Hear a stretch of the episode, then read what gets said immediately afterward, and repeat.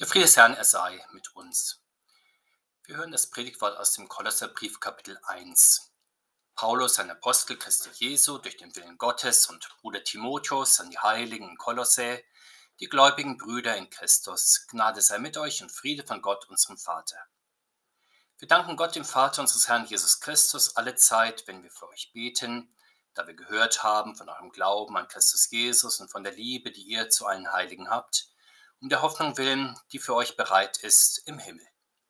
Von ihr habt ihr schon zuvor gehört, durch das Wort der Wahrheit, das Evangelium, das zu euch gekommen ist, wie es auch in aller Welt Frucht bringt und auch bei euch wächst von dem Tag an, da ihr es gehört und die Gnade Gottes erkannt habt in der Wahrheit. So habt ihr es gelernt von Epaphras, unserem lieben Mitknecht, der ein treuer Diener Christi für euch ist, der uns auch berichtet hat von eurer Liebe im Geist. Der Herr segne diese Worte an uns. Amen. Wie in jedem Brief stellt sich der Apostel Paulus, auch hier in diesem Brief an die Kolosser, zu Beginn als Apostel Jesu Christi nach dem Willen Gottes vor. Wir merken, dass das nicht nur eine standardisierte Amtsbezeichnung ist, die er im Briefkopf führt, vielmehr wirft er gleich zu Beginn seine ganze Autorität ins Feld. Für uns ist ein Apostel manchmal so etwas wie ein Lehrer oder Prediger und das stimmt natürlich auch, aber ein Apostel ist noch mehr, denn er ist ja ein Bevollmächtigter und Botschafter des Herrn Jesus. Und das nicht durch eigene Anmaßung, sondern eben nach dem Willen Gottes vom Herrn selbst berufen und gesandt. Machen wir uns deutlich, was ein Bevollmächtigter ist, an dem Botschafter eines Landes. Er vertritt sein Land bekanntlich im Ausland, er spricht dort mit Vollmacht für seine Regierung. Wenn nun Paulus sich als Apostel des Herrn Jesus vorstellt, so ist klar, dass er dessen Wort und Willen weitergibt. Er lehrt nicht nur über ihn oder tritt in die Theoriebildung über ihn ein, sondern er redet in seinem direkten Auftrag.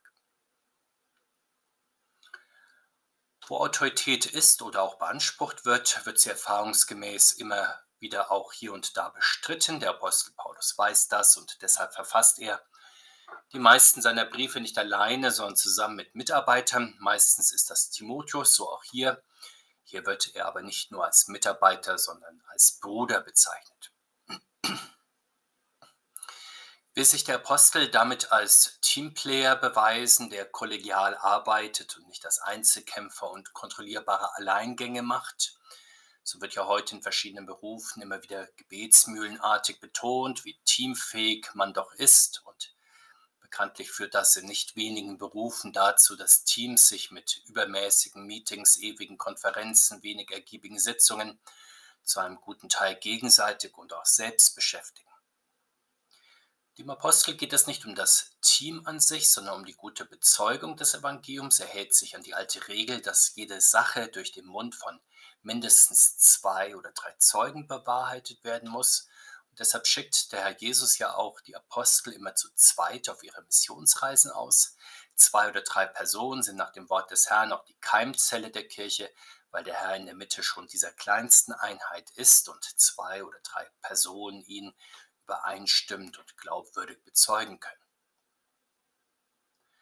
Für unsere Gemeinden heute ist beides wichtig, dass wir im Namen des Herrn zusammenkommen, in der Gewissheit, dass er dann in unserer Mitte ist und dass wir dann in seiner Gegenwart sein Wort hören, dass die Propheten und Apostel bezeugen und dass wir unsererseits im Glauben annehmen und gegenüber unseren Mitmenschen bezeugen. Sehen wir weiter, wie der Apostel die Gemeinde in Kolossä anspricht. Er redet sie als Heilige in Kolossä an, als die gläubigen Brüder in Christus. Zunächst ist es auffällig, dass der Apostel nicht an den Prediger der Gemeinde schreibt. Wir kennen ja seinen Namen, es ist Epaphras und er wird auch später noch zweimal mit warmen Worten erwähnt, nicht zuletzt, weil er offenbar zum Zeitpunkt der Abfassung des Briefes mit dem Apostel zusammen ist und ihm mit den nötigen Informationen über die Gemeinde versorgt, so wie das auch im Fall des Philemon-Briefes geschieht. Doch mit Bedacht schreibt der Apostel einen Gemeindebrief an die Kolosser. Er redet die zum Gottesdienst versammelten Christen von Kolosse an, die sich aber nicht der Welt gleichstellen, um in ihren Gesetzmäßigkeiten oder ihrem Wohlstand aufzugehen, sondern die Heiligen sind die Christusgläubigen, Brüder und Schwestern, die im Glauben und Leben der Nachfolge des Herrn Jesus wandeln, am Sonntag, aber auch an den Werktagen.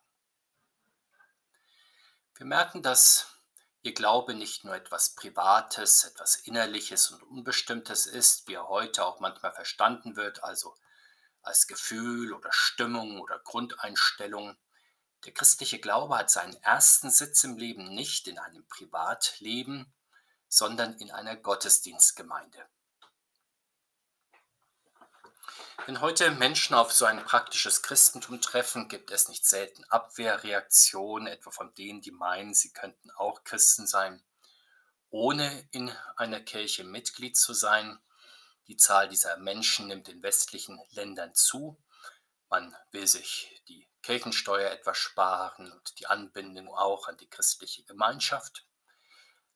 Aber zur christlichen Wertegemeinschaft gehört eben zu einer Gemeinde zu gehören, also nicht nur kein schlechter Mensch sein zu wollen, nicht nur zur christlich-jüdischen oder zur abendländischen Wertegemeinschaft gehören zu wollen, sondern eben Teil auch einer christlichen Gemeinde zu sein.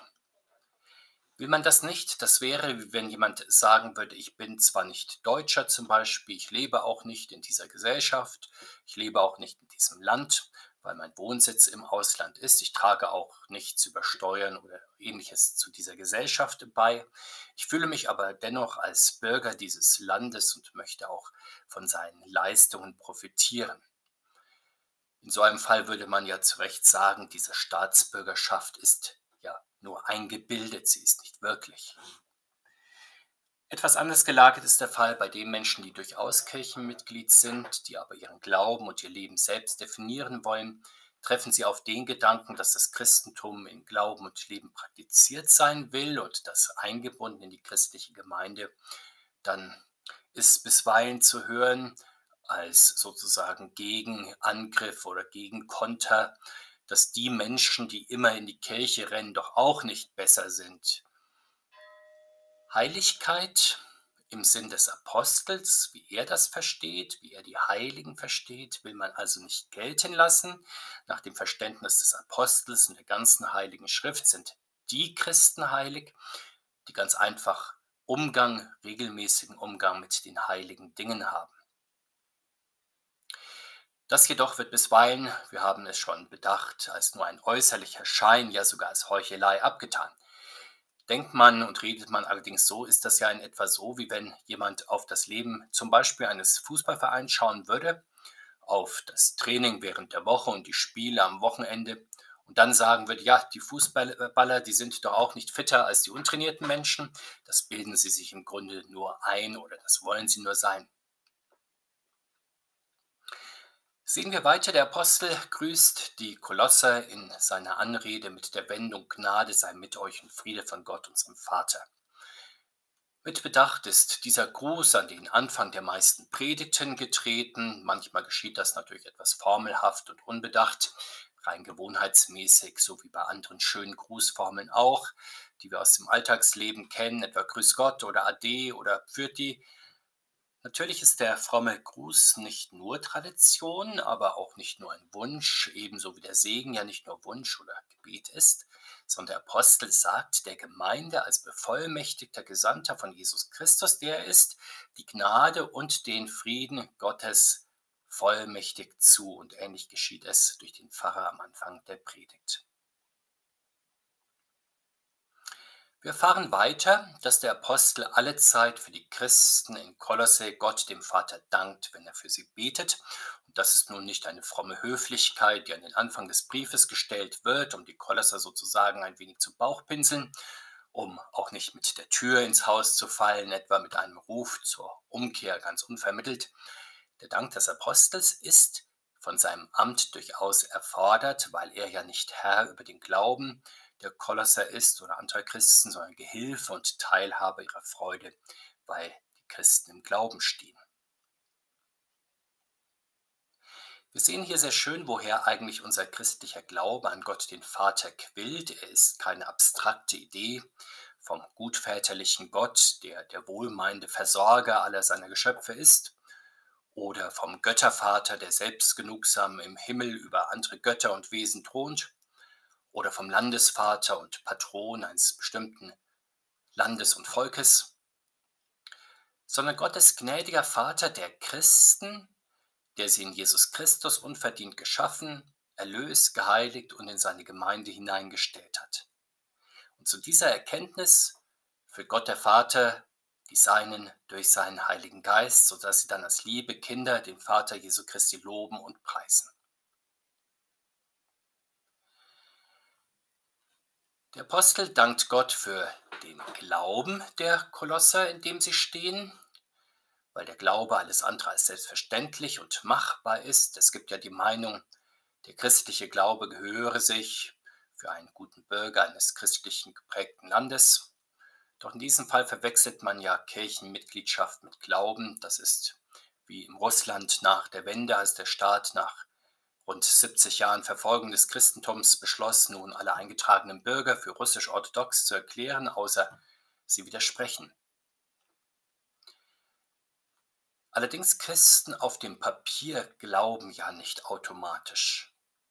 Der Glaube kann nicht von Menschen verordnet oder verwaltet oder sozusagen mit einem Federstrich erzeugt werden. Das wird auch an einer feineren Spielart des menschengemachten Glaubens deutlich, wenn Christen, die durchaus freiwillig Taufe, Religions- und Konfirmandenunterricht durchlaufen haben, nun ihren Glauben selbst definieren wollen, teils in Anknüpfung an den Glauben von Bibel und Kirche, teils aber auch in freier Interpretation bis deutlicher Ablehnung. In diesem Fall wird ja Glaube mit persönlicher Meinung oder persönlicher Ansichtssache verwechselt. Das ist auch der Fall, wenn man Glauben nicht zu so sehr inhaltlich definiert, also in der Bindung an den dreieinigen Gott, sondern eher als ein Gefühl versteht, etwa als Grundvertrauen, als allgemeines Gottvertrauen, als optimistische Grundeinstellung oder anderes mehr. Der Apostel dankt dem dreieinigen Gott für den Glauben der Kolosser an Jesus Christus. Und darauf kommt für Christen in der Tat alles an, dass sie an Jesus Christus als ihren Herrn und Heiland glauben, nun allerdings nicht nur so, dass man sich damit begnügt, seinen Herrn im Herzen zu tragen, mehr oder weniger unbewusst, sondern so, dass man seinen Herrn im Herzen trägt, ihn aber auch bekennt, ihn auch mit dem Geist zu verstehen sucht und seine Heißtaten auch zu erkennen sucht. Der Apostel dankt Gott weiter für die Liebe, die die Kolosser zu den Heiligen haben. Wir merken schon an der Wendung, dass er damit nicht allein einen angenehmen Charakterzug von Einzelnen und den liebevollen Umgang der Christen untereinander lobt oder die Liebe ganz allgemein als Grundprinzip des Lebens im Blick hat, sondern er dankt für ihre Liebe zu allen Heiligen. Und damit meint er die Liebe zu allen Mitchristen, die folgt, wenn wir den Herrn Jesus lieben, der uns zuerst geliebt hat. Das ist also die Liebe zu allen Heiligen. Sie hat die Besonderheit, dass sie ohne Ansehen der Person erfolgt und ohne Schielen auf Gegenleistung. Diese christliche Liebe ist einzigartig. Es gibt sie ohne Christus nicht einmal in der Familie. Und schließlich dankt der Apostel für die Hoffnung der Kolosse, die für sie bereit liegt im Himmel. Er weiß, dass diese Hoffnung gleichsam das Zugpferd ist, das die Liebe der Christen anzieht, so wie der Glaube der Motor ist, der sie anschiebt. Unsere christliche Hoffnung ist nichts Vages und Ungewisses, so wie manche menschlichen Wünsche und Einbildungen das sind, aber auch nichts Starres und Zwanghaftes wie die Zukunftsprognosen und Zukunftsmodelle, die in Weltanschauungen und Ideologien immer wieder erstellt werden, etwa vom zwangsläufigen Übergang des Sozialismus in den Kommunismus oder von der zwangsläufigen Verbesserung der Welt und des Menschen durch Technik, Wissenschaft, Biologie, Kultur, Bildung, Sozialwesen und andere mehr oder vom zwangsläufigen Sieg der westlichen über die östlichen Völker und anderes mehr. Der lebendige Glaube an den auferstandenen Herrn Christus und die Zugehörigkeit zu ihm seit der Taufe macht der eigenen Errettung in Zeit und Ewigkeit vollkommen gewiss, und diese Gewissheit kommt nicht aus einem frohgemuten Herzen oder dem verzweifelten Willen des Menschen, der sich an einem Funken Hoffnung festhalten will, wie der Trinkende am Strohhalm. Die christliche Hoffnung, sie wird, wie der christliche Glaube insgesamt, begründet und zugleich verbirgt durch das Evangelium Gottes. Das macht ihre vollkommene Gewissheit aus, im Unterschied zu den sehr wandelbaren Hoffnungsszenarien, die sich in der Welt immer wieder finden. Der Apostel nennt das Evangelium hier auch das Wort der Wahrheit. Dieses Wort meint nicht nur das das Wort Gottes verlässlich, wahrhaftig und glaubwürdig ist. Das ist es natürlich in erster Linie und macht es zur Autorität schlechthin. Nicht nur im verwirrenden Stimmengewirr der Zeit und im Meer der Publikationen, deren Halbwertszeit kurz ist, sondern auch im Vergleich mit anderen langlebigen Urkunden, die es bis ins Menschheitsgedächtnis geschafft haben, etwa klassische Verfassungen, alte Rechtssammlungen, klassische Autoren, Sagen der Völker und anderes mehr. All das hat ja in der Tat Wert über Generationen hinweg, aber es bestimmt eben nur einen kleinen Teil des menschlichen Lebens. Das Wort der Wahrheit dagegen, das Wort Gottes dagegen, hat Einfluss auf das gesamte Leben der Christenheit in Vergangenheit und Gegenwart. Zudem deckt es den für Menschenaugen verborgenen Zukunftsplan Gottes und die verborgene Grundstruktur der Schöpfung und der Heilsordnung Gottes auf. Und das tut das Wort Gottes in aller Welt. Der Apostel staunt über den Lauf des Evangeliums, wie es in aller Welt gleichsam selbstwirksam Frucht bringt. Es bewegt sich allein zu Lebzeiten des Apostels und teils unter seiner Mitwirkung von Jerusalem nach Samarien, Antiochien, Kleinasien, Griechenland, ja nach Rom und noch darüber hinaus. Es ist nicht nur wie der Same, der von einem Bauern auf einen Acker gestreut wird und dort Frucht bringt, sondern mehr wie die Pollen und die Keime, die der Wind in alle Himmelsrichtungen trägt, dorthin, wo es Gott gefällt und wo er Frucht haben möchte. Und sicher der Herr Jesus verwendet seine berufenen und gesandten Gottesboten, um sein Wort in alle Himmelsrichtungen zu tragen, und ohne Boten will er auch nicht segensreich wirken. Aber wo genau sein Wort dann hinfällt und wo genau es welche Frucht bringt, das wissen die Boten nicht, das bestimmen sie auch nicht, das haben sie dem Wirken des Heiligen Geistes zu überlassen.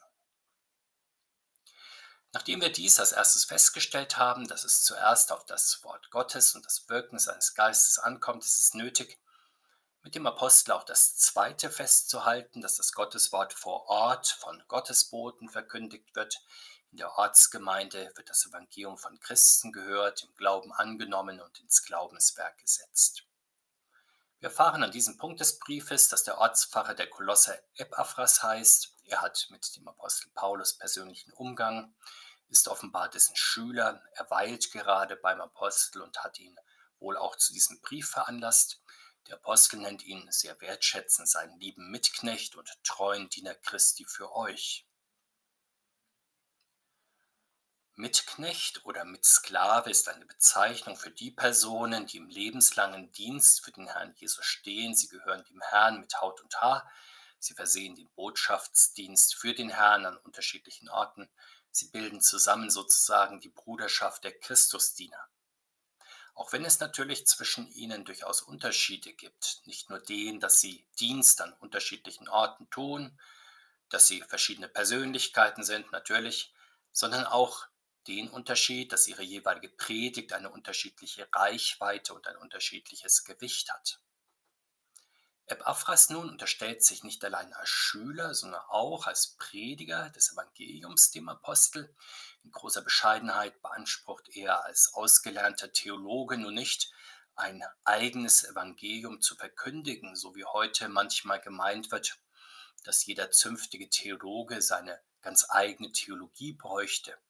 Wo das der Fall ist, wundert man sich als Predigthörer dann nicht nur über die Selbstdarstellungsbemühungen eines Predigers, sondern fragt sich dann auch bisweilen ratlos, was eine Predigt dann noch mit der anderen gemein hat innerhalb einer Kirche.